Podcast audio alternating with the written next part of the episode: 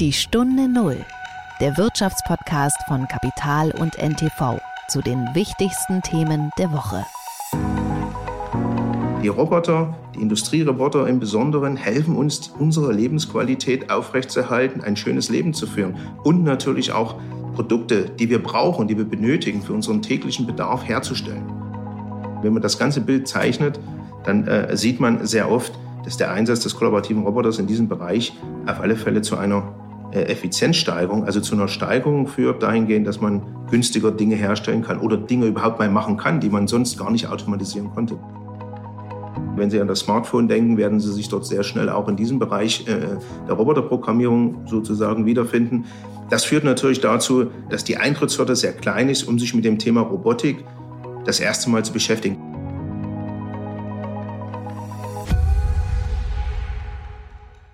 Es ist Freitag, der 24. März und ich begrüße Sie wieder ganz herzlich zu einer neuen Folge der Stunde Null. Mein Name ist Nils Kreimeier und ich bin Redakteur des Wirtschaftsmagazins Kapital.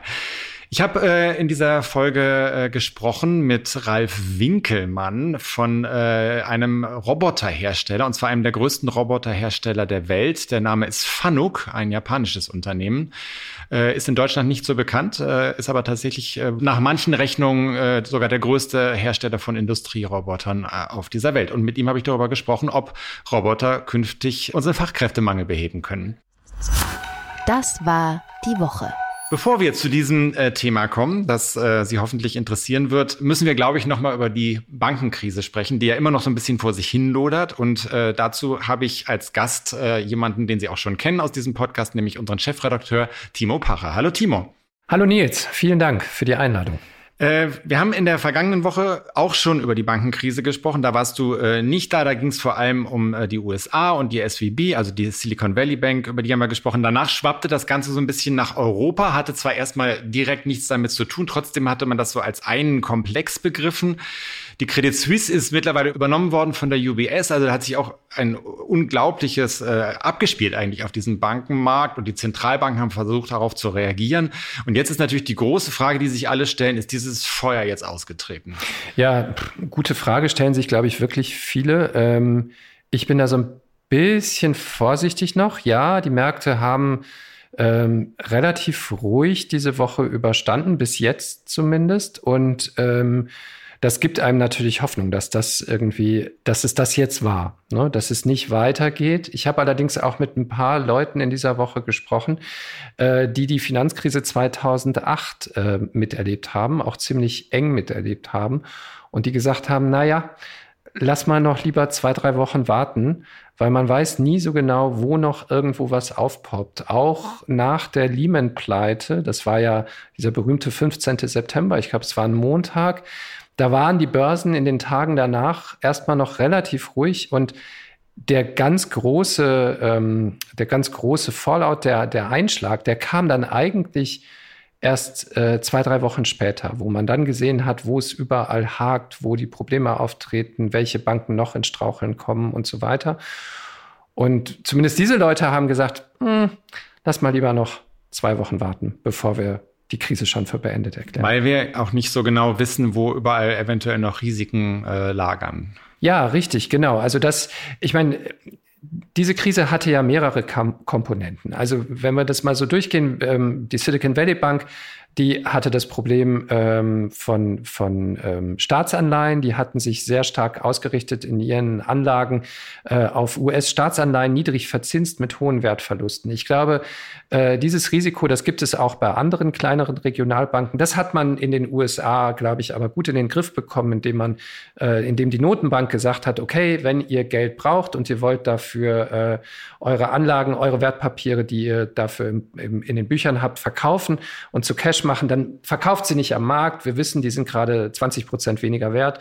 Ihr könnt sie bei uns einreichen und wir geben euch 100 Prozent des Nennwertes. Ich glaube, wenn man dieses Modell jetzt praktiziert, dann ist dieses Risiko erstmal ganz gut einge, eingegrenzt. Ähm, was anderes ist es äh, mit, mit, den, ähm, mit der Credit Suisse. Da hat man jetzt ähm, zum Beispiel diese berühmten AT1 Papiere, Anleihen, die aber als Eigenkapital gewertet werden können unter bestimmten Umständen. Ähm, die hat man jetzt für wertlos erklärt und die Anleihe Halter, die Gläubiger der Bank, 16 Milliarden Euro, äh, über die wir hier reden, äh, die sitzen überall auf der Welt. Äh, keiner weiß so richtig, wer davon jetzt von diesem Wertverlust betroffen ist. Äh, es gibt wahnsinnig viel Unmut in der Community darüber. Und man weiß einfach nicht, wo diese Bomben noch hochgehen, bei welchem Versicherer, bei welcher Bank diese Papiere in den Büchern stehen. Und der dritte Punkt, und das ist der wichtigste, ist ja diese Vertrauenskrise, die sich hier abgespielt hat. Ja, sowohl bei der Silicon Valley Bank als auch bei der Credit Suisse ähm, viele Kunden, die versucht haben, ihr Geld dort abzuziehen, weil sie eben nicht mehr sicher waren über das Fortbestehen der jeweiligen Bank. Und ob das so ähm, tatsächlich schon eingefangen werden konnte durch die Maßnahmen, die wir jetzt gesehen haben, das muss man, glaube ich, noch abwarten. Das ist noch zu früh. Okay, ich sehe schon, äh, wir können hier noch nicht Entwarnung ausrufen äh, und werden uns in den kommenden Wochen wahrscheinlich auch noch weiter mit diesem Thema beschäftigen müssen. Aber das hat sich ja auch schon so ein bisschen abgezeichnet, als wir die ersten Probleme bei der SVB gesehen haben. Die Stunde Null. Das Gespräch. Wir kommen jetzt zu einem Thema, das äh, mit Banken zunächst mal gar nicht so viel zu tun hat. Wir haben in den vergangenen Monaten und fast schon Jahren, kann man sagen, sehr stark über das Thema Fachkräftemangel in Deutschland gesprochen. Und zwar nicht nur Fachkräfte im Sinne von richtig äh, ausgebildete Industriearbeiter, sondern durchaus auch auf einem Level, wo man vielleicht nicht mehr von Fachkräften sprechen kann, sondern eher von äh, niedrig entlohnten Tätigkeiten in Bäckereien oder in der Gastronomie. Und die große Frage war immer, äh, da sind viele äh, Leute weg. Es konnten tatsächlich Stellen nicht mehr besetzt werden, was früher eigentlich nie ein Problem gewesen ist, ist in den vergangenen Jahren zum Problem geworden. Und da gab es immer so verschiedene Lösungsansätze. Die einen haben gesagt, ja, wir müssen halt Einwanderung vorantreiben, damit wir diese Arbeitsplätze wieder besetzt bekommen. Andere haben gesagt, da müssen einfach höhere Löhne gezahlt werden in diesem Bereich. Und eine Antwort war immer Automatisierung. Mit anderen Worten, das können Roboter übernehmen. Und dann hat man sich ja immer gefragt, können Roboter denn wirklich äh, in Lokalen bedienen oder so?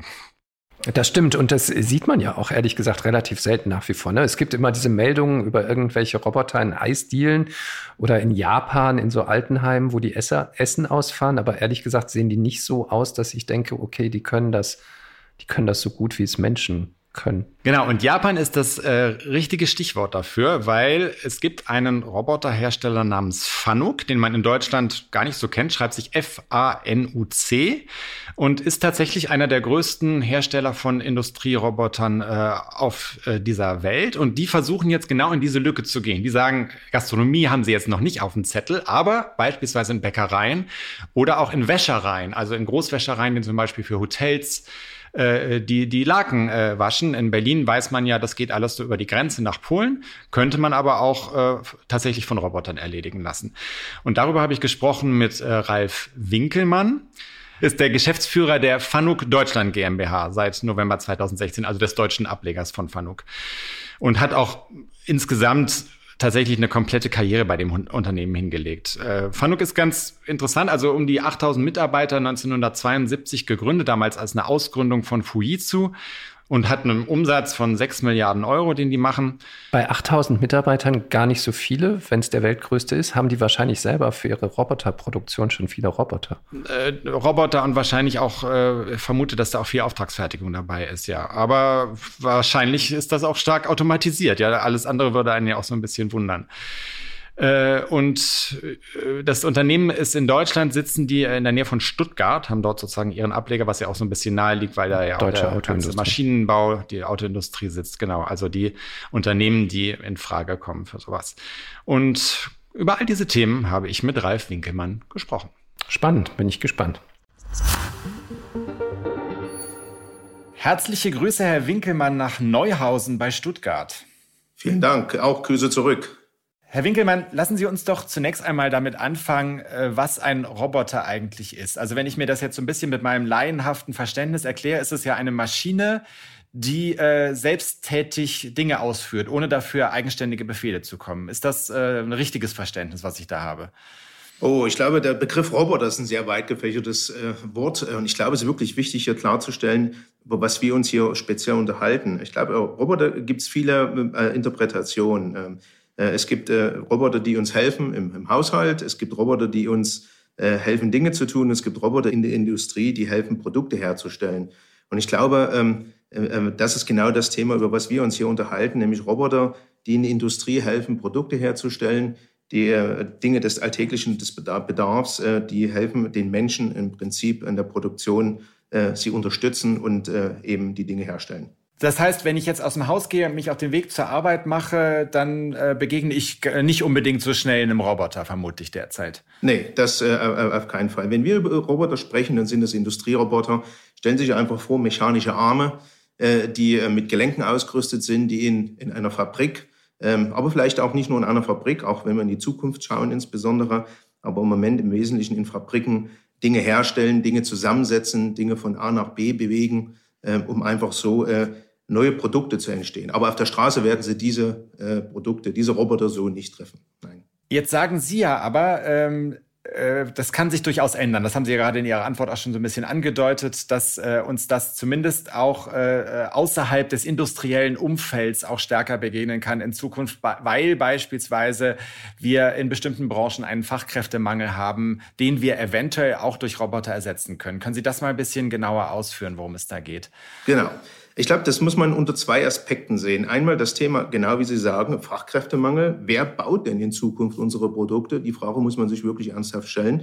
Aber auch das andere ist, mit Blick auf diese Industrieroboter, die ich gerade beschrieben hatte, also diese Arme, die ähm, äh, im Wesentlichen aneinandergereihte äh, bewegliche Elemente sind, was können denn die noch bewerken oder bewirken, äh, außerhalb von dem, was sie heute schon tun? Ja? Und da sehen wir ganz klar die Möglichkeit, ähm, äh, wenn wir Richtung äh, Anwendungsbereiche schauen, also das heißt da, wo Roboter bisher noch nicht eingesetzt werden, also außerhalb von den Fabriken, wie zum Beispiel in einem Handwerksbetrieb oder wie zum Beispiel in einer Bäckerei, um zum Beispiel Brötchen aus dem Ofen zu holen, ja, oder in einer Wäscherei, äh, wo gewaschene Wäsche aufgespannt wird zum weiteren Bearbeiten, dann sehen wir hier völlig neue Anwendungsbereiche die uns helfen, auch mit diesen Industrierobotern, so wie wir sie bezeichnen, in ganz neue Bereiche hinein äh, zu wachsen, um dort auch den Menschen äh, zu helfen, so wie sie das im industriellen Umfeld bereits tun. Mit Blick auf die äh, Arbeitskräftemangel ist es einfach so, ähm, wenn wir uns einfach mal die Zahlen anschauen, äh, im Jahr 2020 äh, waren wir in Deutschland ungefähr 47 Millionen Arbeitskräfte. Wenn wir das in der Demografie nach vorne projizieren, sagen die Aussagen oder die Vorhersagen, dass wir in 2060 ungefähr nur noch 30 Millionen Menschen sein werden, die aktiv arbeiten. Das ist eine riesengroße eine riesengroße Lücke. Und es gilt, diese Lücke ein Stück weit zu füllen. Und zwar im Sinne der Aufrechterhaltung unserer, äh, unserer Lebensqualität. Weil zum Schluss, und das ist das Entscheidende, die Roboter, die Industrieroboter im Besonderen, helfen uns, unsere Lebensqualität aufrechtzuerhalten, ein schönes Leben zu führen. Und natürlich auch Produkte, die wir brauchen, die wir benötigen, für unseren täglichen Bedarf herzustellen. Wenn das keiner mehr tut in Zukunft, wer tut's dann, wenn nicht die Roboter? Ähm, diese Arbeitskräftelücke, die Sie da gerade geschildert haben, das ist ja tatsächlich äh, jetzt vor allem im Gefolge der Corona-Pandemie auch ein äh, ganz großes Thema geworden in vielen Branchen. Wir haben das in der Hotellerie gesehen, in der Gastronomie, äh, Bäckereien haben Sie schon angesprochen. Vielleicht können Sie mal an dem konkreten Beispiel äh, einer Bäckerei schildern, äh, was kann tatsächlich da gemacht werden durch einen Roboter? Also was, was, äh, welche Aufgaben kann der übernehmen, die bis jetzt von Menschen aufgeführt werden? Also es gibt verschiedene Aspekte oder viele Möglichkeiten. Aber stellen Sie sich einfach den klassischen ähm, Bäckereialltag vor. Der Bäcker kommt nachts, früh morgens in seine Backstube, muss den Ofen anschalten, muss den Teig äh, herstellen. Er muss den Ofen bestücken mit den Brötchen, mit den Broten. Die werden dann gebacken. Jemand muss diese Brote rausnehmen und sie dann abkühlen lassen und dann entsprechend für den Verkauf vorbereiten. Das sind alles Tätigkeiten, die in einem regelmäßigen Auto, die halt geregelt stattfinden, ähm, die der Bäcker im Moment machen muss. Aber es werden immer weniger Bäcker. Und ähm, das sind alles Sachen, die gleichzeitig oder die jetzt ein Roboter übernehmen kann. Das heißt, das Vorbereiten der Backware, das kann ja dann tagsüber äh, passieren. Der Roboter kann zum Beispiel die Backware aus einem Kühlschrank oder einem Kühlcontainer äh, rausnehmen, automatisch in den Ofen hineinführen und das auch schon nachts wohlgemerkt. Äh, er kann sie nach dem Beendigen des Backprozesses wieder herausnehmen und entsprechend in die Abkühlung geben. Das sind also alles Tätigkeiten, die der Roboter übernehmen kann, äh, wo der Mensch so, also der Bäcker in dem Fall, nicht mehr zeitig aufstehen muss äh, und, und sich damit dann auf das Herstellen des Teiges oder vielleicht auf besondere neuen Kreationen mehr konzentrieren kann, weil er mehr Zeit dafür hat und einfach auch nicht mehr ähm, oder mehr Schlaf finden kann. Also das heißt auch hier, der Roboter kann diese, diese regelmäßigen Tätigkeiten, die äh, ganz konkret vielleicht den Bäcker hier äh, davon abhalten, vielleicht neue Dinge zu erfinden oder auch für sich mehr Zeit zu äh, schaffen, übernehmen. Wie nah sind wir denn da schon dran? Also reden wir da von Pilotprojekten oder reden wir da schon von konkreten Anwendungsfällen?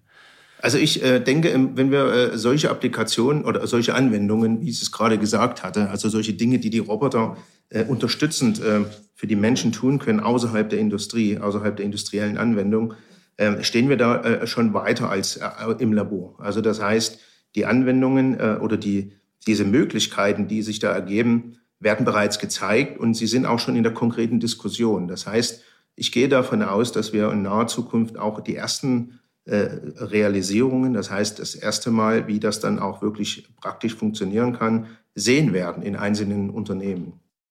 Was bedeutet das denn äh, für Ihr Unternehmen als einem der größten äh, Hersteller von Industrierobotern der Welt? Also äh, müssen Sie da auch so ein bisschen umdenken, sich in ein neues Denken reinfühlen? Weil es ist ja schon ein Unterschied, ob man in einem industriellen Umfeld arbeitet oder dann schon sehr viel näher am Kunden, wie in einer Bäckerei oder in einer Wäscherei beispielsweise.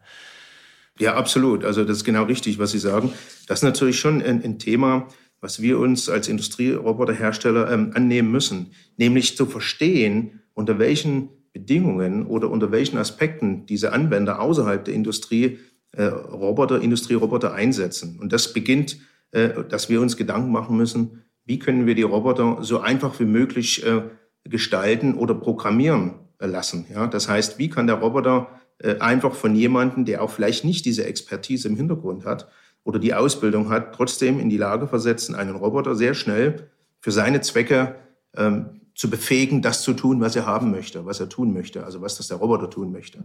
Also das sind Herausforderungen, die wir uns stellen müssen. Ähm, gleichzeitig müssen wir natürlich auch schauen, ähm, welche Funktionen, welche Eigenschaften sind denn das, die einen Industrieroboter in die Lage versetzen, einfach genutzt werden zu können, aber auch in einem Umfeld, wo bisher vielleicht äh, keine industrielle ähm, äh, Umgebung herrscht. Ja? Beziehungsweise äh, eine bestimmte Umgebung herrscht, die bisher so noch nicht äh, äh, durch äh, bestehende Funktionen innerhalb des Roboters oder durch bestehende Softwarefunktionen, die der Roboter mitbringt, ähm, äh, gelöst wurden. Also müssen wir uns diese Aufgabe stellen und müssen hier neue Produkte entwickeln, was wir auch, äh, denke ich, sehr erfolgreich tun mittlerweile. Sie haben ja, wenn ich das richtig verstehe, tatsächlich auch schon äh, Erfahrungen sammeln können mit konkreten Anwendungsfällen, beispielsweise in Wäschereibetrieben. Ähm, verstehe ich Sie richtig, dass es da schon auch zu, konkret zum Einsatz gekommen ist? Genau, da sind wir weit schon über den Prototypenstatus mit Partnern gemeinsam hinaus, wo auch äh, die Anwendungen schon in der, im realen Umfeld äh, laufen und jetzt hochskaliert werden. Aber Wäscherei ist nur ein Beispiel. Ähm, man kann äh, das, das Spektrum viel weiter schalten, hier an dieser Stelle außerhalb der Industrie, dass wir auch zum Beispiel in die Landwirtschaft hineinschauen. Es gibt viele Anwendungen im Bereich der Landwirtschaft, äh, wo mittlerweile auch Industrieroboter Einzug halten. Stellen Sie sich einfach mal vor, ähm, der Kartoffelbauer, der seine Kartoffel in Säcke verfüllt und, ähm, und die dann entsprechend abstapeln muss. Das hat bisher Mitarbeiter gemacht oder mehrere Mitarbeiter, die mittlerweile in den wohlverdienten äh, Ruhestand gehen oder aus gesundheitlichen Gründen einfach diese schwere Tätigkeit nicht mehr ähm, leisten können. Und da haben wir auch äh, Roboter im Einsatz, die genau diese Tätigkeit, nämlich das Abstapeln der, der Kartoffelsäcke äh, oder das Abstapeln in Regale hinein, ähm, durchführen. Ja. Das war früher so nicht denkbar, ist aber einfach ein Thema getrieben durch die demografische Entwicklung oder einfach getrieben durch die Tatsache, dass schlicht und einfach keine Leute mehr in dem Maße zur Verfügung stehen, die einmal diese Tätigkeit ausführen möchten, aber zum anderen gar nicht mehr existieren, weil gar nicht mehr so viele Leute verfügbar sind, die diesen Job machen können. Was haben Sie denn da für Erfahrungen gemacht im konkreten Einsatz, also beispielsweise im Wäschereibetrieb, um darauf nochmal zurückzukommen? Ähm, man, man äh, sammelt ja wahrscheinlich Erfahrung, wahrscheinlich werden auch ein paar Fehler gemacht. So ist es ja, wenn man, wenn man äh, Maschinen in einem anderen Umfeld äh, äh, einsetzt, sodass man dann daraus lernen kann. Also was sind so die ersten Erfahrungen? Ja gut, äh, natürlich jede neue Anwendung, wo ein Roboter im Einsatz ist, wo bisher noch kein Roboter im Einsatz war, ist natürlich immer ein Lernen. Ja? Deswegen, man lernt äh, sich der Umgebung anzupassen. Man lernt den Roboter in seiner Weise richtig so einzusetzen, dass diese Anwendung auch wirklich äh, robust funktioniert. Robust funktioniert heißt, dass sie wirklich, dass der Roboter in dieser Maschine oder in diesem Bereich, wo er tätig ist, kontinuierlich ohne Unterbrechung arbeiten kann, ohne dass der Mensch eingreifen muss. Und das ist natürlich ein Prozess, der ähm, nicht immer einfach ist, aber der auch ein bisschen Zeit benötigt, um eben diese äh, Erfahrungen zu sammeln, gewisse Dinge in der Anwendung zu erfahren, um daraus dann natürlich eine Schlussfolgerung abzuleiten hinsichtlich einer Verbesserung einer bestehenden Funktion im Roboter oder hinsichtlich einer Änderung ähm, der Art und Weise, wie der Roboter zum Beispiel ein nasses, äh, gewaschenes Kleidungsstück aufspannt äh, zum Trocknen. Also das sind so das sind so Erfahrungswerte, die man sammelt in der praktischen Anwendung, äh, wenn man so sagt. Also das heißt in der ersten Anwendung, um dann daraus äh, zu lernen und dann die nächsten Anwendungen besser zu machen. Und in Wäschereien werden die dann tatsächlich äh, dazu eingesetzt, also sozusagen auch, auch, auch Kleidung zu trocknen. Also was ist genau der Anwendungsfall da? Ähm, der genaue Anwendungsfall ist, dass zum Beispiel in Wäschereien, die ähm, äh, für Hotels äh, äh, äh Handtücher waschen, in, in, großen Mengen zentral waschen, dass die aus der Waschmaschine rauskommen, gefördert werden und dann entsprechend aufgespannt werden und dann zur weiteren Trocknung oder zusammengelegt werden im Endeffekt. Äh, das sind verschiedene Anwendungen, die da gleichzeitig äh, ablaufen. Ich kenne das so ein bisschen äh, aus Berlin. Hier geht dann ja sehr viel gleich über die Grenze. Da wird dann äh, ein Großteil der, der Hotelwäsche wird in, in Polen gemacht. Dann geht das einmal nach Polen, dann kommt es wieder zurück in die Berliner Hotels. Das wäre dann sozusagen so ein Schritt, den könnte man sich sparen, weil das könnte dann auch eine in Berlin betriebene Wäscherei sozusagen übernehmen, wenn ich das richtig verstehe. Absolut richtig. Und haben Sie gerade noch einen sehr interessanten Punkt angesprochen. Ähm, das Thema, dass viele Dinge äh, im Ausland passieren, weil sie vermeintlich bei uns in Deutschland äh, zu teuer sind oder weil sie bei uns vermeintlich nicht mehr aufgrund der nicht verfügbaren Arbeitskräften gemacht werden können. Das sind Dinge, die werden in Zukunft anders laufen. Wir, wir, wir sind in der Lage, mit diesen Anwendungen, wie Sie es gerade sagen, auch als Beispiel, äh, sowas auch wieder in Deutschland äh, zu machen, äh, um da auch äh, eine neue Wertschöpfung zu erzielen. In der Vergangenheit, wenn man äh, Industrierobotern begegnet ist, bei Fabrikbesuchen beispielsweise, habe ich das häufiger gesehen, da sieht man ja recht mächtige Maschinen, die im Grunde in so Käfigen eingesperrt sind, worin sich schon so ein gewisses Bedrohungsszenario irgendwie widerspiegelt. Das heißt, man versucht zu verhindern, dass die Roboter äh, äh einem Menschen, der in den Weg eines Greifarms kommt, Schaden zufügen können. Jetzt sagen Sie, äh, diese Maschinen können in der Zukunft auch viel näher am Menschen eingesetzt werden oder werden das auch schon. Man spricht ja von dieser kollaborativen äh, Robotik. Was muss sich denn äh, ändern? Was sind die Voraussetzungen dafür, dass es tatsächlich funktionieren kann?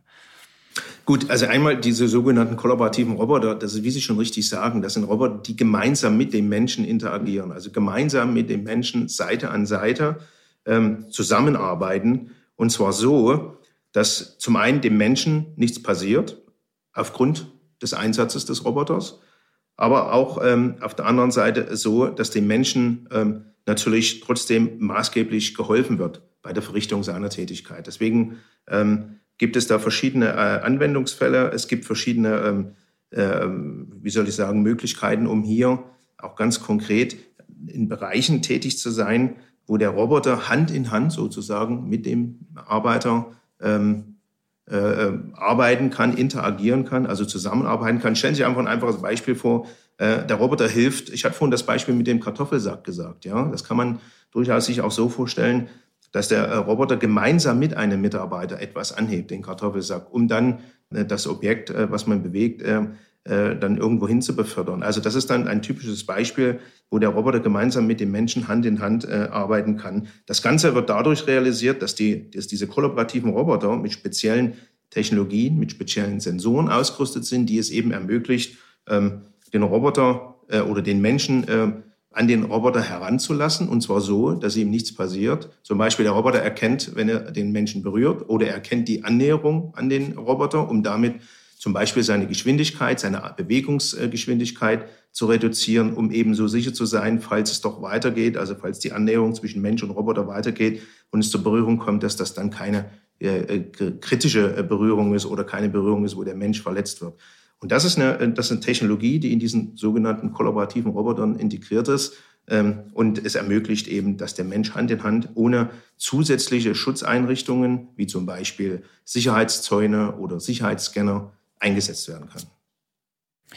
Woher man das ja schon so ein bisschen kennt, ist, äh, was man in Fabriken ja durchaus auch schon sieht, sind praktisch selbstfahrende Transportfahrzeuge, äh, die an, an Produktionsanlagen ranfahren und dann dort beladen werden und die tatsächlich ja erkennen, wenn ihnen äh, ein Mensch in den Weg läuft und dann, die sind ja in der Regel auch relativ langsam unterwegs und halten dann irgendwann an und wenn man äh, zur Seite geht, fahren sie dann weiter.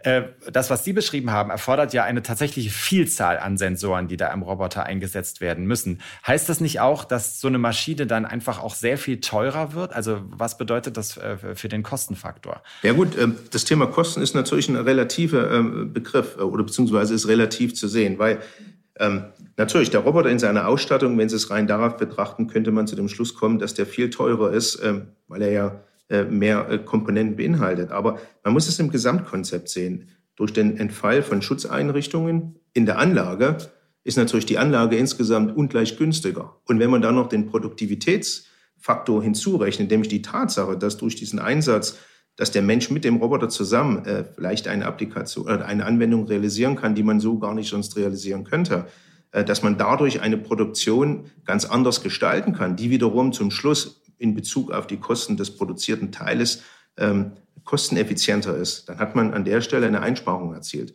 Das heißt, äh, der Roboter per se zu sagen, dass er dadurch teurer wird, ist, äh, ist vielleicht nur ein Bild. Er wird nicht zwangsläufig immer dadurch teurer, aber man muss das Gesamtbild sehen, nämlich das, was soll denn erreicht werden. Und wenn man das ganze Bild zeichnet, dann äh, sieht man sehr oft, dass der Einsatz des kollaborativen Roboters in diesem Bereich auf alle Fälle zu einer äh, Effizienzsteigerung, also zu einer Steigerung führt, dahingehend, dass man günstiger Dinge herstellen kann oder Dinge überhaupt mal machen kann, die man sonst gar nicht automatisieren konnte bisher.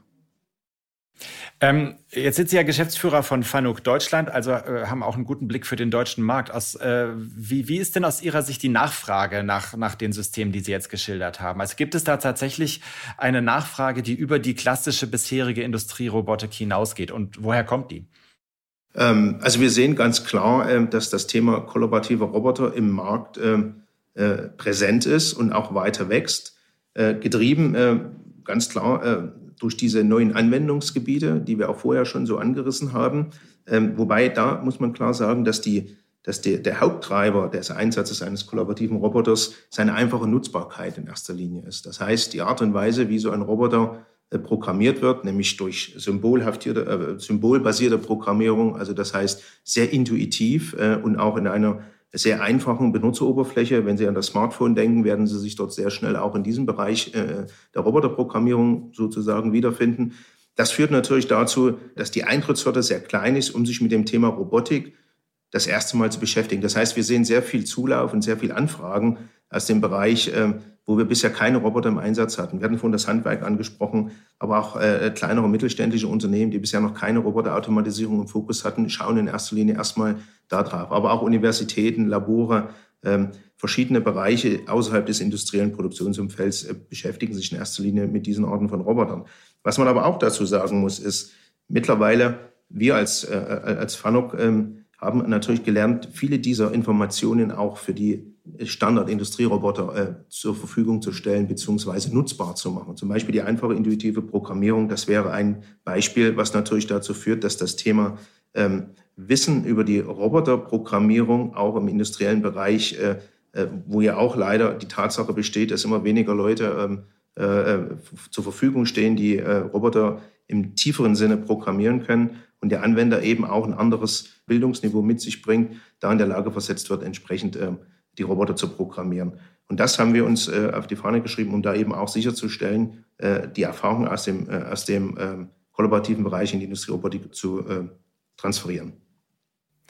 Ähm, jetzt ist das Unternehmen, für das Sie arbeiten, ja in Japan äh, beheimatet und Japan gilt ja so ein bisschen als Vorreiter der, äh, der Robotik, tatsächlich sogar auch im Alltagseinsatz. Äh, äh haben Sie das Gefühl, das könnte in diese Richtung gehen oder hat, äh, haben die Japaner da sowieso ein ganz anderes Verhältnis, das wir in der Form nie erreichen werden? Das ist natürlich schwer zu sagen, das ist eine Spekulation. Ähm, ich würde sagen, äh, Japan und Deutschland haben einige Dinge gemeinsam, was die Demografie, also was die Entwicklung der Gesellschaft betrifft, äh, im Sinne von verfügbaren Arbeitskräften. Von daher ist äh, Japan sicherlich ein Vorreiter äh, im Bereich der Roboterautomatisierung oder Automatisierung schlechthin. Ich denke, wir werden schon das eine oder andere auch in Deutschland sehen, was in Japan vielleicht schon Usus ist. Ähm, der Grad der Automatisierung wird weiter wachsen, in Japan, aber auch bei uns. Ähm, aber ich denke, da werden sich viele Dinge, viele Aspekte ergeben, die vielleicht auch noch außerhalb des klassischen Industrieroboterumfelds passieren, äh, die wir in erster Linie sehen werden. Jetzt haben wir, Herr Winkelmann, sehr viel darüber gesprochen, äh, dass äh, Roboter äh, Arbeit übernehmen könnten, die bisher von, von Arbeitskräften übernommen worden sind, die wir aber nicht mehr haben oder, oder die wir nur noch schwer bekommen. Es gibt aber auch seit Jahrzehnten im Rahmen der Diskussion über die Robotik immer diese Angst, die Roboter nehmen uns die Arbeit weg, sie erhöhen die Arbeitslosigkeit. Das ist so eine Grundangst, die, die man immer wieder auch in den Zeitschriftentiteln entdeckt und der man immer wieder begegnet. Was ist aus Ihrer Sicht dran an dieser Angst? Was entgegnen Sie dem? Also ich denke, das ist ähm, dieses Thema oder diese Wahrnehmung der Roboter, äh, das ist ein Thema der Vergangenheit und das ist schlicht und einfach äh, so nicht mehr richtig oder überhaupt nicht, war noch nie richtig gewesen. Wenn man einfach mal schaut auf die Automobilbranche mal als Beispiel, äh, wo äh, äh in den 80er, äh, 90er Jahren die Roboter Einzug gehal gehalten haben und wenn man gleichzeitig sieht, wie sich dort die Anzahl der Mitarbeiter seitdem entwickelt haben, ja, dann äh, ist das ein ganz klarer Beweis dafür, dass äh, Industrieroboter oder der Einsatz von Robotern grundsätzlich eher dazu beiträgt, dass wir Arbeitsplätze schaffen oder äh, das heißt überhaupt die Möglichkeiten äh, für Menschen schafft, um in Arbeit zu sein und gleichzeitig natürlich auch die Produktivität äh, erhöht. Wenn man in, Deutschland schaut, als Beispiel im Bereich Automobil auf den VW-Konzern, ähm, wo 1990, äh, glaube ich, ungefähr 260.000 Leute im Einsatz waren. Wir sind, wenn man den offiziellen Berichten Glauben schenkt, äh, sind wir bei über 670.000 heutzutage, was natürlich ein gigantischer Zuwachs an Arbeitskräften äh, bedeutet und gleichzeitig aber die Produktivität auch maßgeblich äh, gestiegen ist. Ähm, und das auch mit dem Hintergrund, dass die Automobilindustrie in dem Fall der Volkswagen-Konzern schon ein sehr automatisierter Konzern ist. Das heißt, äh, Tätigkeiten mit einer geringeren Produktivität werden tatsächlich von Maschinen äh, äh, mehr, mehr übernommen, während äh, Menschen dann Tätigkeiten nachgehen können, die eine höhere Produktivität haben. Zum Beispiel, also es findet eine Verlagerung statt der Wertschöpfungskette, beziehungsweise da, wo die Menschen eingesetzt werden, was zum Schluss zu einer höheren Produktivität führt. Mhm. Äh, vielleicht zum Abschluss, Herr Winkelmann, wenn man so ein bisschen schätzt von dem, was derzeit noch an äh, Aufgaben von Menschen übernommen wird, gibt es dann eine, eine, Schätzung, eine Prozentzahl, was, was Maschinen da übernehmen können, was Roboter übernehmen können?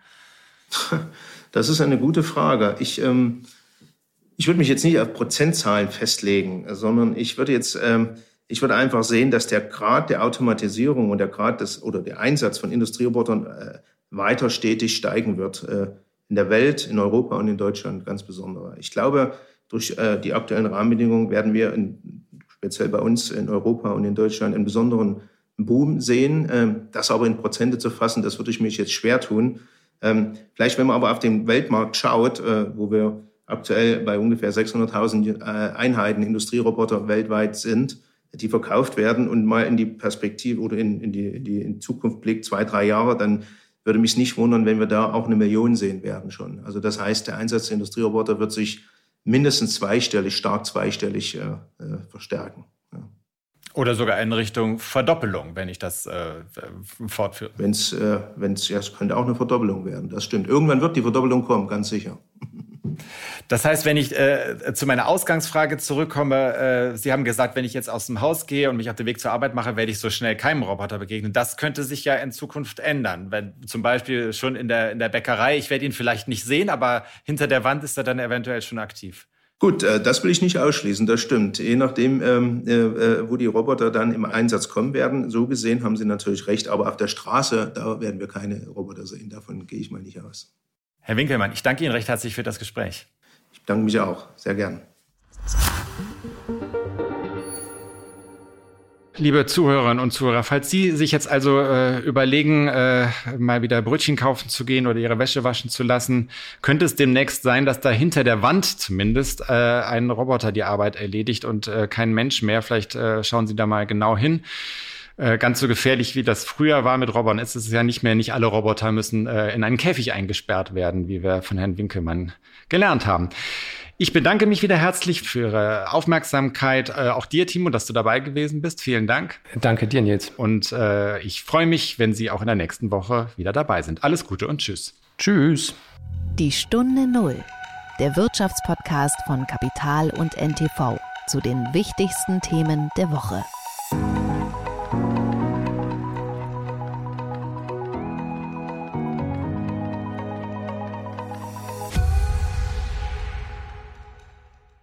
Dieser Podcast ist eine Produktion der Audio Alliance.